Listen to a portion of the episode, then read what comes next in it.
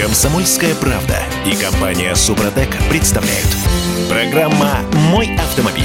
А такими темпами автомобилисты Москвы вскоре станут самыми дисциплинированными водителями в России. Вот посмотрите, госавтоинспекция города выписала за минувшие 9 месяцев 4,5 миллионов штрафов за непристегнутый ремень и разговор по телефону. Все меньше и меньше становится лазеек для нарушителей ПДД. Доброе утро. В студии «Комсомольская правда» я, Кирилл Манжула, и Олег Осипов, редактор портала осипов.про. Олег, э, доброе утро. Доброе утро.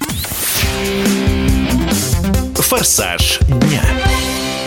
Возмущение, судя, судя, судя по всему, возмущение. Ничего подобного. Я двумя руками за то, чтобы люди, которые не пристегиваются, которые позволяют себе говорить по телефону во время движения, платили штрафы. Получали как можно больше. Мне кажется, что тысяча там рублей э, за непристегнутый ремень, это маловато будет. Потому что ну, если люди не понимают, и полторы тысячи, кстати, за телефон, если люди не понимают, их надо этому, э, к этому принуждать. В данном случае я абсолютно на стороне э, госавтоинспекции и тех, кто устанавливает камеры. Кои-то веки, должен заметить. А потому что, с моей точки зрения, это просто безумие. Э, то, что происходит на дорогах, я это вижу каждый божий день. И вижу, что люди, которые позволяют себе держать телефон у уха, более того, читать что-то, писать смс, их меньше, с моей точки зрения, не становится. Ну, и, и, может быть, еще какие-то меры придумать. И хорошо, что... Это, я вам скажу да. так, с моей точки зрения, вот это поважнее история, чем борьба даже с пьяными на дорогах. Да ладно? Вот честное слово. Ну, потому что вы себе не представляете, как они ездят. Я же вижу это все. И каждый божий день. Масса э, мелких, любых ДТП совершается, когда человек говорит по телефону. Когда он отвлекается от э, вождения, отвлекается от того, что происходит вокруг на дороге. Это сплошь и рядом. Но... И это, если разобраться, вот, к сожалению, такой статистики ГИБДД не ведет. А жаль.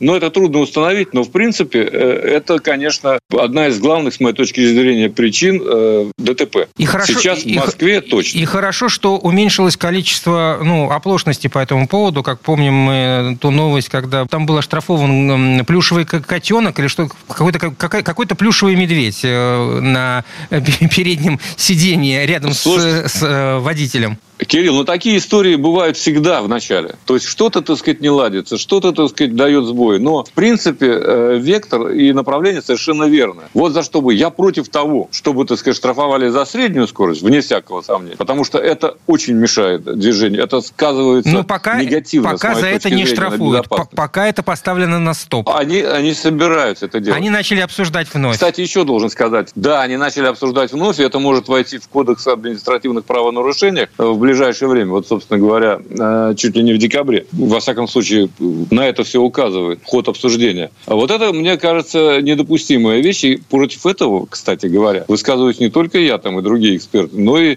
глава ГИБДД Черников. И это правильно, потому что это нервирует людей, как и многие другие вещи. Вот рваный режим, на который, наконец, спустя несколько лет обратила внимание Минтранс и дала соответствующие указания регионам. Скоро мы узнаем, о чем речь, 15 декабря буквально. Так что тогда и обсудим. В общем, а вот что касается разговоров по телефону, это, конечно, беда.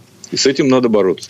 И надо продвигать э, данную систему э, из столицы в другие регионы страны. Страна большая, и водителей у нас еще, слава богу, хватает, которые любят нарушать. Это да, по телефону любят говорить все.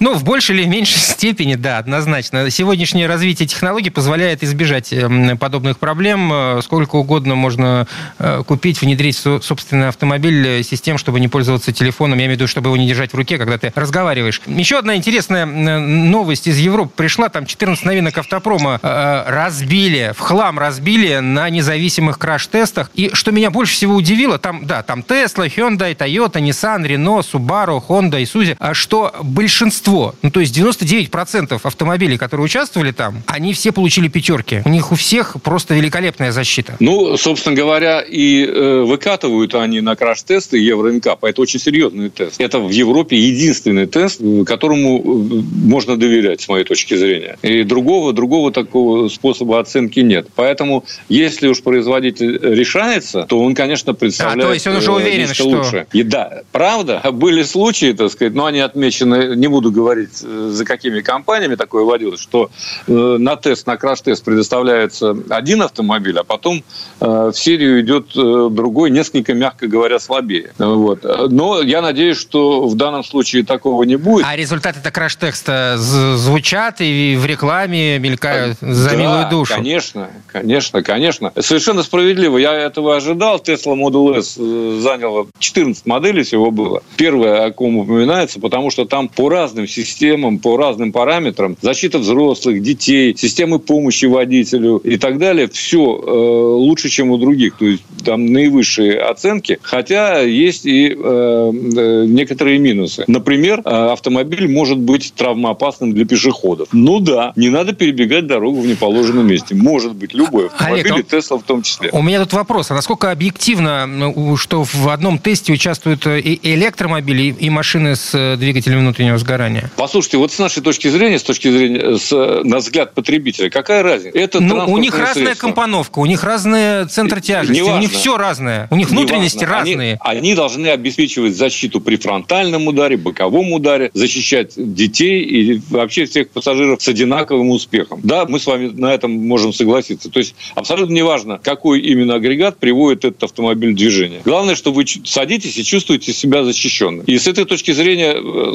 совершенно все равно, какой это электромобиль или на водородных топливных элементах, или, так сказать, с традиционным двигателем внутреннего сгорания. Он должен одинаково эффективно защищать людей. Вот и все. Пробежимся просто по списку, потому что он интересен. Там Toyota есть. Не буду всех перечислять. Toyota даже несколько. Toyota, Range Rover, естественно. Он традиционно получает достаточно высокие оценки. Hyundai, да. А есть оригинальные машины там. Но, допустим, есть э, среди них и э, NIO ET7. Китайский премиальный седан с электродвигателем. Вот что удивительно. У него тоже достаточно высокие оценки. И те же самые 5 То есть китайцы через Россию, где откатывают свои новейшие технологии, скажем так, а идут, конечно, в Европу. И в данном случае наша страна – это плацдарм для будущего, э, в этом смысле, захвата Европы китайским автопромом. Олег, это самое, тоже... самое время здесь э, рассказать э, про одного китайца. У нас остается немного времени. Вот это время оставим, чтобы впечатление о китайце передать. Тест-драйв Итак, что за китаец? Китаец Exit VX. Я о нем немножко уже рассказывал коротко, но сейчас он у меня как раз в таких боевых условиях. Во-первых, это самый большой китаец. Берем это, эти слова в кавычках. То есть 7 мест, почти без 30 миллиметров, 5 метров в длину. Это огромный автомобиль с колесной базой под 3 метра. Понятно, что это джипопотамчик. Э, весьма симпатичный, надо сказать. XC тоже это суббренд Cherry, как известно. У него под капотом достаточно приличный двухлитровый э, двигатель, который развивает 249 сил с турбонагнетателем. Турбонагнетатель, кстати, э, очень хорошего производителя. Известного во всем мире, не только в Китае. Мягко скажу я. Все это, весь крутящий момент э, в 385 ньютон-метров и вся мощность 149 сил передается на колеса через роботизированную коробку передач 7 DST. 7 DST, так она называется. В общем, у меня к ней нареканий нет. И вообще к динамике этого автомобиля у меня нет ни малейших претензий. Как нет претензий к оборудованию. Я упоминал, что это а, прекрасная цифровая панель, там совмещенная панель приборов вместе с э, навигацией и так далее. То есть огромный перед вами э, телевизор э, стоит с очень хорошей графикой. Неплохая аудиосистема, но да. Но, но, но, вот, но видимо, есть, но. А, есть но. Есть но, которое заключается в главном. То есть мне не очень понятна настройка подвески. А, подвеска мягковатая. Он, конечно, валки, но как все такие как... джипопотамистые машины, он немножко валки, и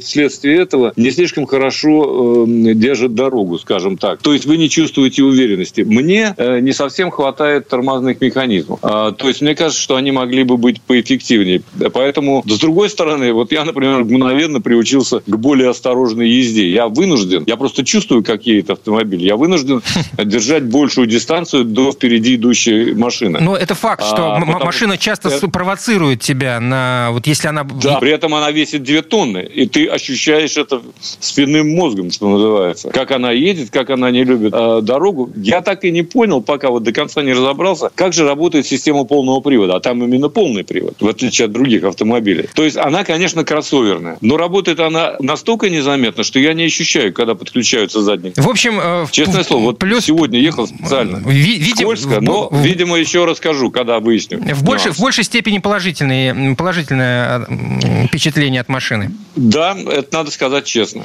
Олег Осипов, Олег Осипов, редактор портала осипов.ру. Олег, спасибо. До новых встреч. Пока. Всего доброго. Удачи всем. Пока. В следующей части программы к нам присоединится Юрий Сидоренко, автомеханик, ведущий программы «Утилизатор» на телеканале ЧЕМ. И поговорим о том, можно ли смешивать масла разных марок. Комсомольская правда и компания «Супротек» представляют. Программа «Мой автомобиль». Мешать или не мешать? Сейчас самое время поговорить о блендировании, наверное, так это можно назвать. В общем, задаемся мы часто таким вопросом, особенно когда в неожиданной ситуации где-нибудь далеко от дома обнаруживаем, что масла не хватает. И мы бежим в первый попавшийся магазин, нас спрашивают, а какое вам масло? А мы не можем вспомнить, что у нас в двигателе. Так можно в этой ситуации лить что-то, э, что, в общем-то, наверное, не совпадает э, с имеющимся. Вот об этом мы поговорим. Юрий Сидоренко, автомеханик, ведущий программу «Утилизатор» на телеканале Че. Юр, доброе утро. Э, доброе утро. Автомастер. Итак, мешать или не мешать? Разные есть масла с разными присадками, разные сорта, разные производители. Я слышал много раз, что нельзя, категорически нельзя. Слушай, ну, как бы а, а, агитировать за то, чтобы лить в машину все, что угодно, конечно, сейчас не буду. Мы все-таки говорим о критических ситуациях. Вообще, конечно, вот я скажу свое мнение как автомеханика, опять же таки. Не, не, не человека, который э, где-то что-то прочитал и пытается э, что-то рассказать. Нет, я сейчас скажу как автомеханик, действующий, который именно работает с автомобилями. Ребят, ну, первое, конечно. Угу. Сколько раз бы я не повторял, что в автомобиле всегда надо иметь запас технических жидкостей. Я так понимаю, что меня слушают, со мной соглашаются, но половина народа этого просто не делает. В принципе, это ваше право.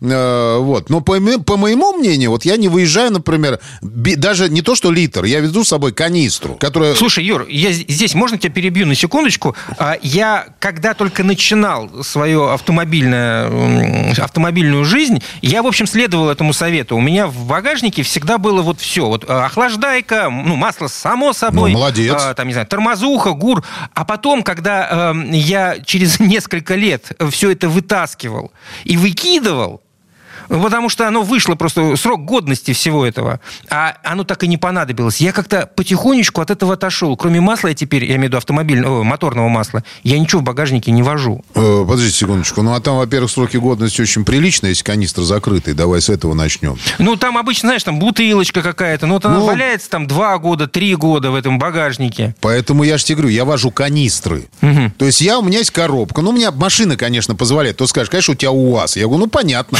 У меня машина позволяет. У меня стоит коробка, в ней стоит 4 литра масла, в ней стоит 4 литра антифриза, в ней стоит гур запечатанная, и, и вот, и все, в принципе. Особо больше мне ничего не надо. Тормозуха как? Ну, а, ну, тормо... а да, извини, пожалуйста, и тормозуха, да, все, вот то же самое, запечатанная банка. Угу. Вот. Она не портится. Да, конечно, я понимаю, что какое-то время я ее там могу и в сервисе использовать. В конце концов, я очень часто помогаю на дороге прям. То есть я вижу, машина стоит, я всегда останавливаюсь и спрашиваю, что произошло. Если я могу помочь, я помогаю. Если я не могу помочь, я машину цепляю, на тросе дотаскиваю до какой-то, ну, до какого-то места. Вот. Ну, смотрите, ну, как бы проще, конечно, возить, чем танцы с бубнами исполнять. Хорошо, если у тебя ничего не произошло. Я очень рад. Ты это молодец. Но, по крайней мере, ты знал, что у тебя там что-то есть, если это, что. Это успокаивало, я согласен. Вот. Но дальше смотри, история какая. Э, если ты все-таки человек поехал э, и встал, и, ну, и встал на дороге, решил, ну, видит, у него загорелась лампочка, например, давление масла. Начала моргать. Загорелось это уже совсем плохо. Начала моргать. Угу. Но это уже нехорошо. Надо с, у некоторых нет уже указателя уровня масла масла. Угу. Вот. Есть уже сразу давление масла загорается. У меня как раз приехал человек, он ехал из Твери. Э, вот. Э, я с чего вообще эту тему-то решил э, поговорить-то на, на ее? Потому что вроде как про нее уже много везде там всяких роликов и так далее в интернете. Но видишь, оказывается, не все это слышали. Я решил тоже, естественно, об этом рассказать, как автомеханик. Значит, смотри, он ехал из Твери, у него как раз замигало давление масла. Вот. Ну, как человеку ну, нормально, он остановился, вышел, э, вот, протер, вытащил масляный шуб, протер, смотрит, на щупе вообще ничего нет. Сухо. То есть там сухое вообще. Вот. Но э, он поехал. Э, поехал искать свое масло, которое у него там было залито. Он знал, что туда заливается. Вот. Масло, ну, редкое у него было. Называть марку не буду, но редкое масло. Естественно, он его не нашел. И в итоге он приехал ко мне. Я про это не знал. То есть он приехал, говорит, мне надо масло поменять. Приехал с маслом, с фильтром. Вот. Я говорю, да без проблем, загоняю, сливаю, а там литр масла сливается. Вообще-то должно быть 4,2. Ну, так, на всякий случай. То есть человек ехал на литр. Угу. Я говорю, я ты знаешь, что у тебя здесь масла нету вообще? Он говорит, нет, ну я знал про это, просто я, говорит, ехал и не нашел по дороге то масло, которое надо было залить. Я вот... Ну ему повезло, что он двигатель-то не угробил. Он ехал аккуратно, он мне сказал. То есть я понял, что что-то не то, ехал аккуратно, искал место, где можно э, купить это масло. Я говорю, что там по дороге заправок не было, что ли, ни одной? Ну, как бы там крупных сетей-то заправку-то ты бы нашел? Он говорит, ну, блин, понимаешь, ну там же не было моего масла. Я говорю, ну понятно, что на этих заправках нет твоего масла. То есть это очевидная вещь. Но там же есть другое, похожее на твое. Говорит, как похоже? Оно же по-другому называется. Я говорю, братан, ситуация следующая. Я говорю, лучше залить в свой мотор масло, похожее по характеристикам, любое, вот, даже, я не знаю, смотрите, КАМАЗ и даже дизельное можно залить. Ничего страшного не будет. Потому что масло должно смазывать. Вот, оно должно смазывать мотор, чем ехать без масла и убить этот мотор. Понимаешь, какая история? Вот. Слушай, ну я в этой ситуации с тобой абсолютно согласен. Ну, он, он, он, он понимает, что масла в двигателе почти нет, он доливает и едет в автосервис, сливает уже, что вот, вот оно там было, и заливает свое нормальное. А если речь идет о тех людях, которые там, не знаю, ну по литру добавляют? Ну, по литру в смысле, ну... Вот, вот, вот, вот, он, вот остановился он в дальней дороге, решил проверить масло, а там э, литра не хватает. И он это, значит, литр туда бабах, купил вот на заправке литровую бутылочку какую-то, бабах туда, ну и поехал. И там, я не знаю, через 500 э, километров или через тысячу еще литр. Опять остановился, уже другое масло, бабах. И что там? И, и, и после этого он на этом а, вот на этой смеси еще будет ездить, там, не знаю, 5000 километров. Ну и вообще без проблем. Серьезно? Да я тебе серьезно говорю. Значит, смотрите, ситуация какая. Например, у вас, э, ну, залит у вас 5 в, 5 в 5 в 30 масло. Не, люб, вот марку даже не называю. 5 в 40, 5 в 30. Угу. Все, там, там я в интернете тогда тоже смотрел, там люди говорят, надо подобрать по характеристикам, надо подобрать по тому, по всему. Ребят, честно могу вам сказать, вот как автомеханик, ни одной машины со стуканутым мотором ко мне не приехала. Если если я заливал один бренд 5В40, потом я заехал на заправку, взял бренд этой заправки 5В40, долил в машину и поехал дальше. Причем люди вот так вот, сколько у меня было клиентов, они мне звонят, я говорю, да доливай, без проблем.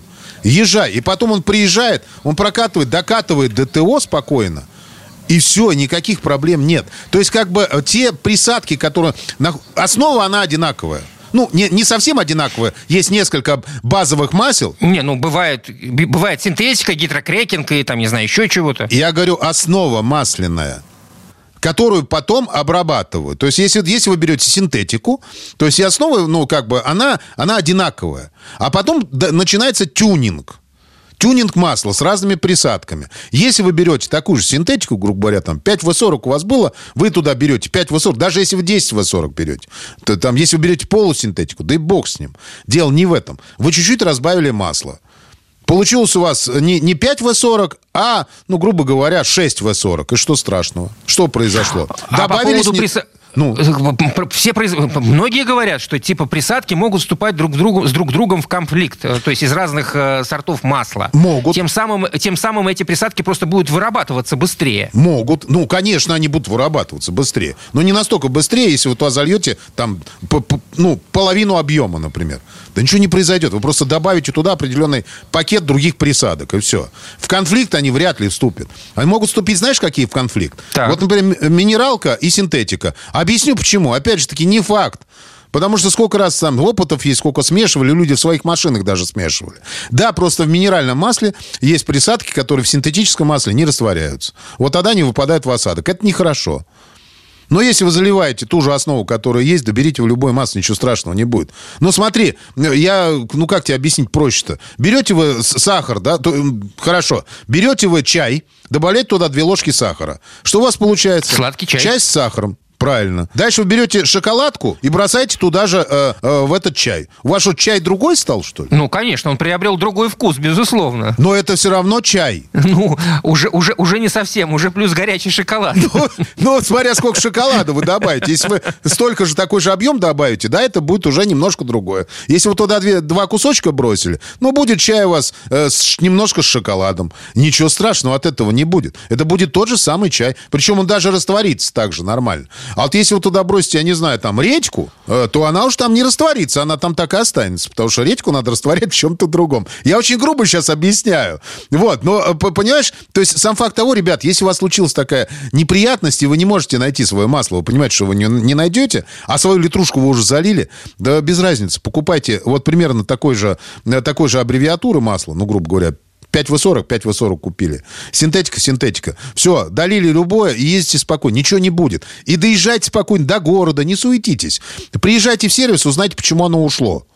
Если оно у вас там вытекло оттуда, тогда это другой вопрос. Если это просто сожрало масло, ну, бывает такое, что человек ездил, у него поджирает масло. Это нормально, нажимает на газ он часто. Сожрало литрушку, уровень не, он не посмотрел. Потом сожрало еще там грамм 800. Естественно, ему этого не хватает уже. Начинает уровень моргать и так далее. Он литрушку влил, все равно мало. На щупе, может быть, даже и не появится.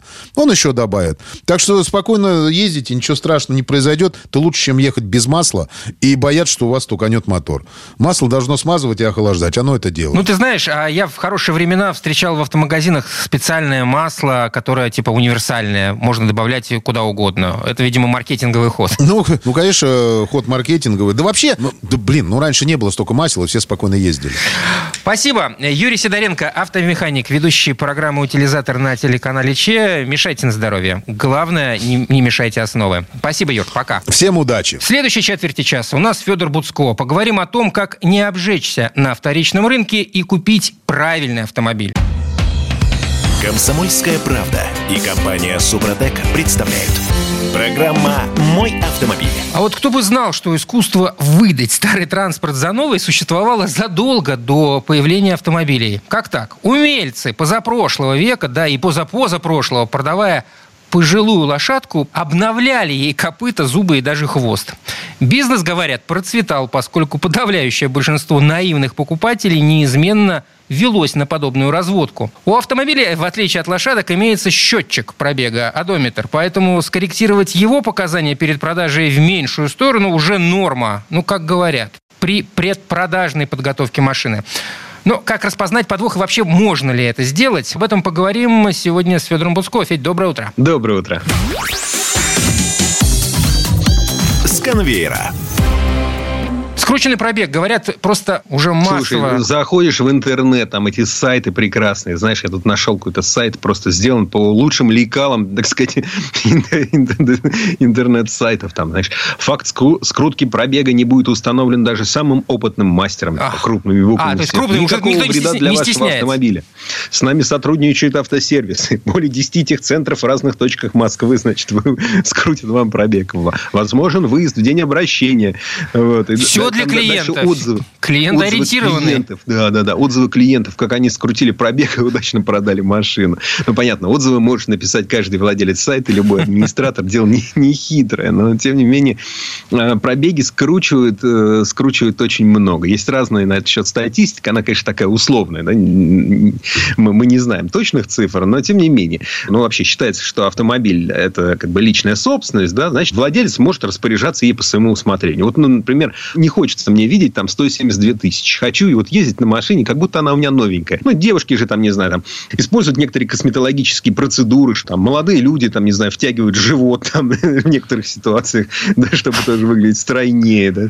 Ну, то есть, это, это нормально. И у нас, поскольку наше законодательство не содержит таких вот э, законов, которые бы запрещали скрутить пробег. На самом деле, это и в Европе, хотя вот считается, вот мы говорим обычно. Посмотрите на Европу, в Европе там ведь за запрещено. Там сажают, уголовка. Ну, да, как бы запрещено, да, как, как бы нельзя, но на самом деле, например, если в автосервисе даже обнаружат э, программное обеспечение, которое вот позволяет корректировать пробег, ему за это ничего не будет. Да? Вот если докажут факт э, корректировки пробега и потом э, введения в заблуждение покупателя, то да, это плохо. У нас э, с, эти, с этим еще сложнее. Вот было постановление Верховного Совета несколько лет назад, когда там дама в автосалоне у официального дилера купила автомобиль, и уже потом, после покупки, выяснила, что пробег скручен. Кроме того, автомобиль почему-то оказался на два года старше. Уж не знаю, куда она смотрела. И в этой ситуации ее там местные суды куда-то отправляли куда подальше. Мол, ну, ну в смысле, купил, купил, все, иди гуляй уже. Раньше надо было думать. А Верховный суд сказал, что нет, давайте-ка мы и денежки вернем. Так дело не пойдет. Но там, видимо, был совсем криминальный ну, случай. Прецедент. А в остальных э, ситуациях, ну, вот как бы не, ну, крутят пробег. И очень много крутят пробег у машин, которые ввозятся в Россию. И, вот, и, и сейчас эта проблема особенно актуальна становится, потому что очень много везут. И даже можно посмотреть на сайты, вот, э, допустим, ну, Мобиле ДЕ, например, рекомендую вам сайт, если интересно, сколько стоит машина в Германии. И открывайте Автору и понимаете, что вроде бы, ну, они стоят столько же здесь. Так, так э, как, как же может быть, на чем же зарабатывают перегонщики, да, если такая, такая же машина в Германии стоит столько же, а ее же надо привезти и, и растаможить. И на чем?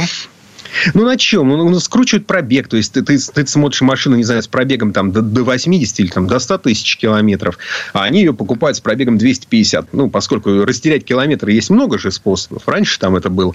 Э, там, с, с, э, раньше нужно было открутить приборку, ставить туда электрический шуруповерт, и там долго и нудно крутить эти циферки, или там разобрать можно было этот самый одометр, и, и просто его физически переставить, э, значит, эти барабанчики с цифрами. Сейчас, конечно, блок блок, блоки электронные, но их порой еще проще обмануть, э, ну, вернее, обмануть нас, а блоки переставить. Есть множество разной техники. Федя, Понятно, что если вы... Получается да. так, что на пробег вообще нет смысла смотреть сейчас. Если ты покупаешь автомобиль на вторичном рынке, это не самое главное и далеко, в общем, не важное. Ну, важное все, все важно. Конечно, хочется, да, конечно, вот если ты, ты смотришь, и, и вот, вот у тебя рядом объявление, одна машина там за 5 лет пробежал там 50 тысяч, а другая 150. Ну, конечно, ты хочешь ту, которая 50. Наверное, они ездили мало, наверное, аккуратно ездили, наверное, за ней там следили. Она не так часто там э, подвергалась, так сказать, сказать, этим самым воздействию вот этого пробега. Но а, конечно, на самом деле есть миллион способов, как, как вот, знаешь, эм, как определить скрученный пробег. Но это вот как миллион способов определить вкусный арбуз. Вот как бы... Я понял тебя, ни один не работает фактически. Да, я был в Институте бахчевых культур там в Астраханской области и попросил после длинного интервью, знаешь, э, местного специалиста, говорю, выбери мне вкусный арбуз. Он мне выбрал арбуз, мы его разрезали кислятина, понимаешь? То же самое с автомобилями. Лотерея можно посмотреть, лотерея. нет ли заломов заполирован ли руль, там, э, э, коробка передачи, есть ли следы воздействия на болтах, которые держат там приборную доску, там, э, насколько стерта педаль газа и педаль тормоза, как, каковы коврики там, и так далее. То есть, это ты можешь, конечно, все посмотреть, но на самом деле люди же... Я вот слышал историю продавца в магазине, ну, в, авто, в автосалоне, который купил машину, поездил на, немножко вот на ней, потом сразу надел чехлы на сиденье, угу. да, и снял еще догадался родную резину и ездил там, поменял. А потом перед продажей, соответственно, снял чехлы. Вот у меня почти новая машина. И поставил родную резину. На ней там видно, прям, знаешь, на резине можно посмотреть дату выпуска. Ну, действительно, дата выпуска оригинальная. Вот она на ней была, вот та самая марка. Вот тот самый неделя, месяц, год, которые там должны были быть. Вот, смотрите, вот вообще новье. А пробег скрученный, да, ну, сделал детейлинг. То есть, обмануть могут в любом случае. Конечно, надо смотреть на техническое состояние автомобиля в первую очередь.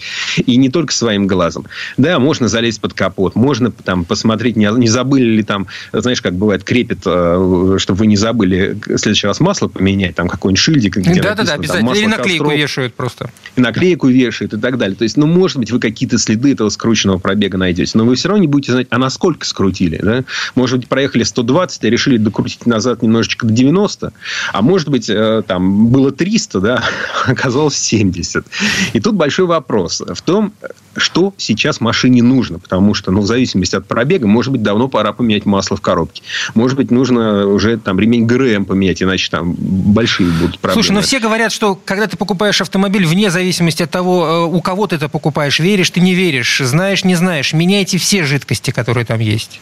В любом жидкости, случае. ремни. А что там, а, а дальше, дальше начнется, знаешь, там, а подвеска. Вот она у тебя, ты едешь, она у тебя в такт с магнитолой, вся как погремушка. Там, По подвеску стучит, можно да? услышать. Но другой вопрос, что если скрутили с 300, с 300 тысяч, тогда весьма вероятно, что двигатель долго и не проживет.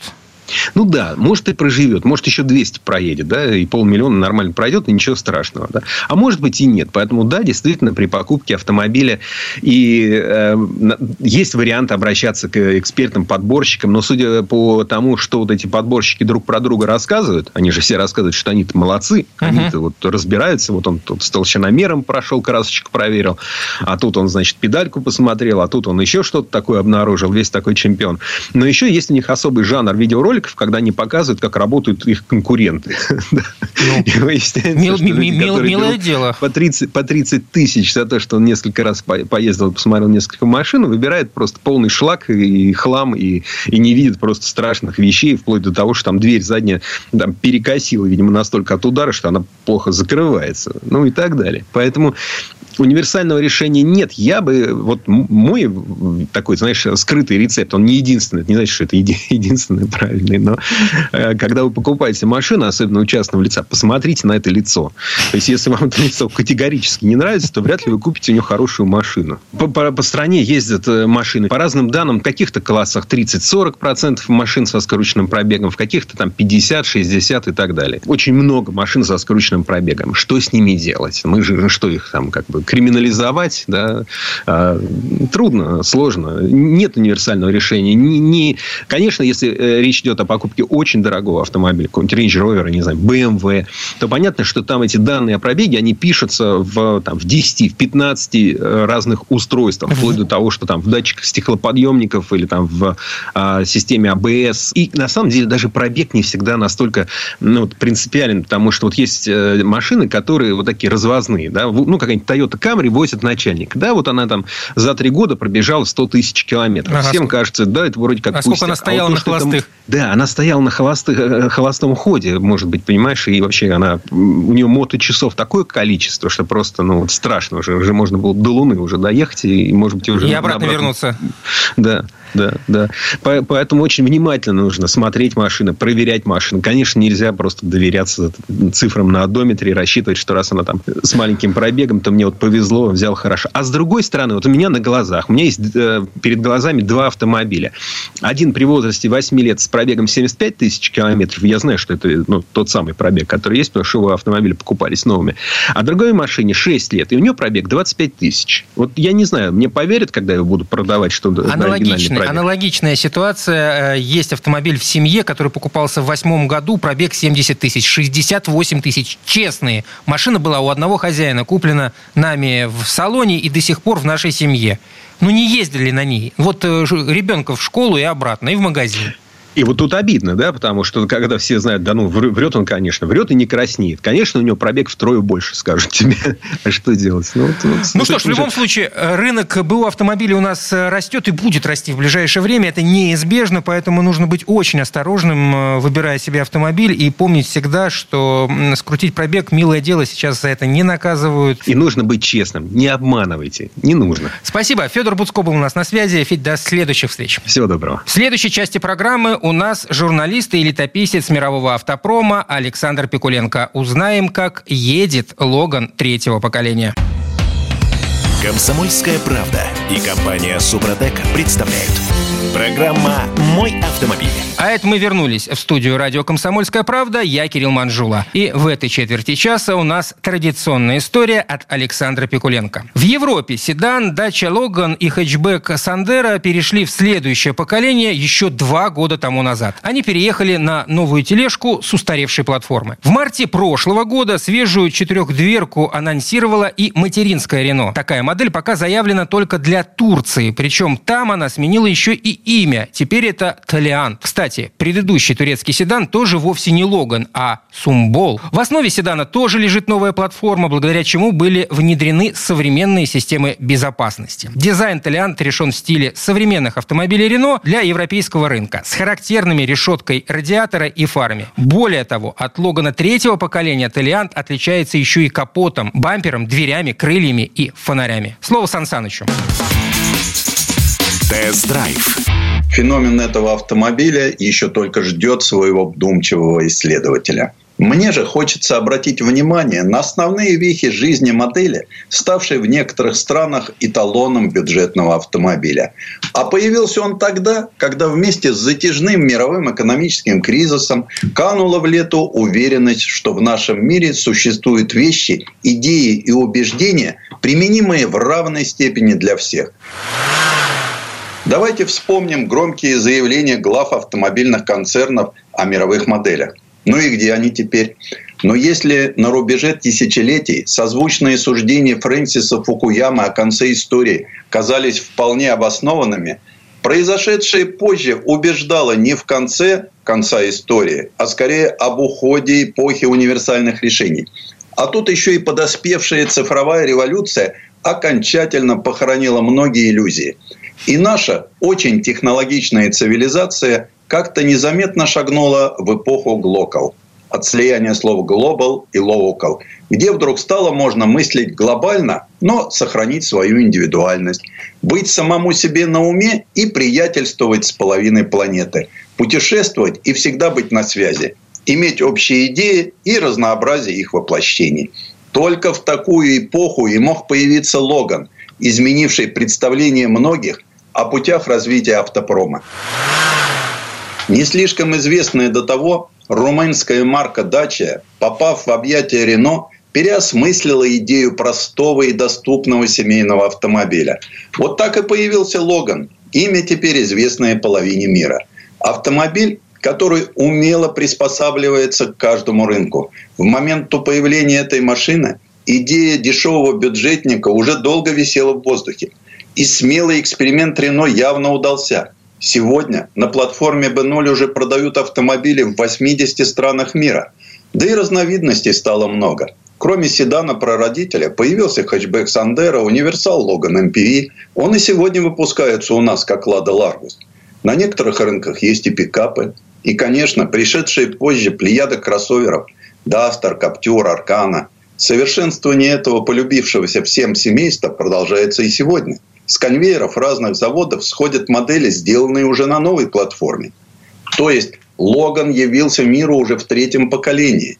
И если в начале этого года можно было обсуждать, когда мы познакомимся с новым Рено Логан, собранным на автовазе – то в конце 2022, чтобы это знакомство состоялось, приходится отправляться в Турцию, где новый автомобиль уже вовсю выпускают, правда, под именем «Талант». Автомобиль хоть и сохранил изрядную долю практичности, но стал довольно стильным, хотя по-прежнему не боится любых, даже самых разбитых дорог. И все так же этот автомобиль может позволить себе покупатель со скромными доходами. При этом Renault Талант может быть довольно щедро упакован даже в базе. А еще можно смело записать в плюс яркую одежку. Ведь это один из главных секретов привлекательности любой машины. Как у мужчин, так и женщин. Но по сравнению со своим субтильным и угловатым дедушкой, Рено Талант выглядит эдаким бравым парнем конце прошлого года в Европе седан Dacia Logan и хэтчбэк Sandero сменили поколение, переехав с устаревшей платформы B0 на современную архитектуру SMFB. По такой же кальке спроектирован и талант. Более того, он даже по размерам совпадает с Логаном. Подвеска тоже не отличается. Макферсон спереди и скручиваемая балка сзади. А вот внешне у нового турецкого седана довольно много отличий от старосветской Dacia Logan. Таланту достались оригинальный капот, радиаторная решетка и бамперы, фары, сделанные в фирменном стиле французского бренда. У них появились светодиодные бумеранги дневных ходовых огней. А бока у четырехдверки не такие раздутые, как у Дачи. Задние фонари тоже другие, с секциями, заплывающими на крышку багажника. В салоне «Талант» иная передняя панель, хотя она тоже многослойная. Также четырехдверка Рено получила другие рулевое колесо и дефлектор обдува. Чуть иначе оформлена центральная консоль. Моторную же гамму Талант разделил с европейским Логан. Новый седан предлагают с бензиновыми трехцилиндровыми атмосферными двигателями объемом в 1 литр, литровым уже турбомотором, плюс газовые версии турботройки. В 100 лошадиных сил. Атмосфернику и газовому двигателю положена только пятиступенчатая механика, а к турбомотору прилагаются шестиступенчатая механика или вариатор экстроник. Большой город, пробки, суета, конец рабочего дня – сосредоточиться на чем-либо, в том числе и на управлении машиной, сложно – все, что в такой момент нужно, это небольшой, абсолютно послушный и необременительный городской автомобиль, созданный, чтобы ни при каких обстоятельствах не осложнять владельцу жизнь. Именно такое и несет нас по улице. Мы едем на новом Рено Талант. Чтобы направить поиск метафор в приятную сторону, французско-румынские дизайнеры на всякий случай подсказывают, что их машина похожа на ракушку. Кто знает, какие бывают ракушки в их морях. Но нечто морское действительно в нашей машине есть. Это радикально лазурный цвет. А внешность хочется охарактеризовать иначе. Во-первых, это уже современный автомобиль. Во-вторых, он относится к категории автомобильчиков с мягкими формами. Это направление дизайна принято называть дружелюбным. Так это или нет, но талант машина очень органичная и даже в чем-то красивая. Небольшим он кажется снаружи, но четыре взрослых человека поместятся в нем без проблем. И у всех над головой останется место, а колени задних не будут массировать спины передним. Им в объятиях плотной боковой поддержки и так хорошо. Место водителя так и не стало эталоном эргономики, что в этом классе встречаются сплошь да рядом – Хотя думать о расположении рычага и педали перестаешь на десятой секунде. Протянул руку, рычаг КПП, тронул ногой, педаль газа. Все органы управления работают с минимальными усилиями.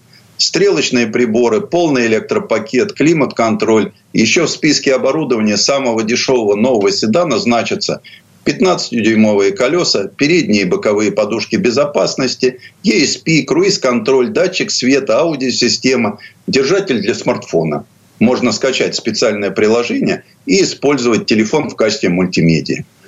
В варианте подороже появляются противотуманки, 16-дюймовые колеса, задний парктроник, датчик дождя, обогрев наружных кресел, кожаное рулевое колесо, встроенные в спинки передних сидений откидные столики и мультимедийная система с 8-дюймовым тачскрином и поддержкой Apple CarPlay.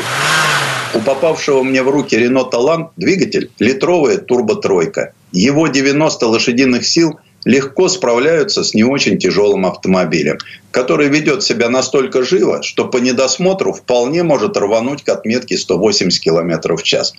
И как мы уже привыкли, машина рассчитана не только на хороший асфальт.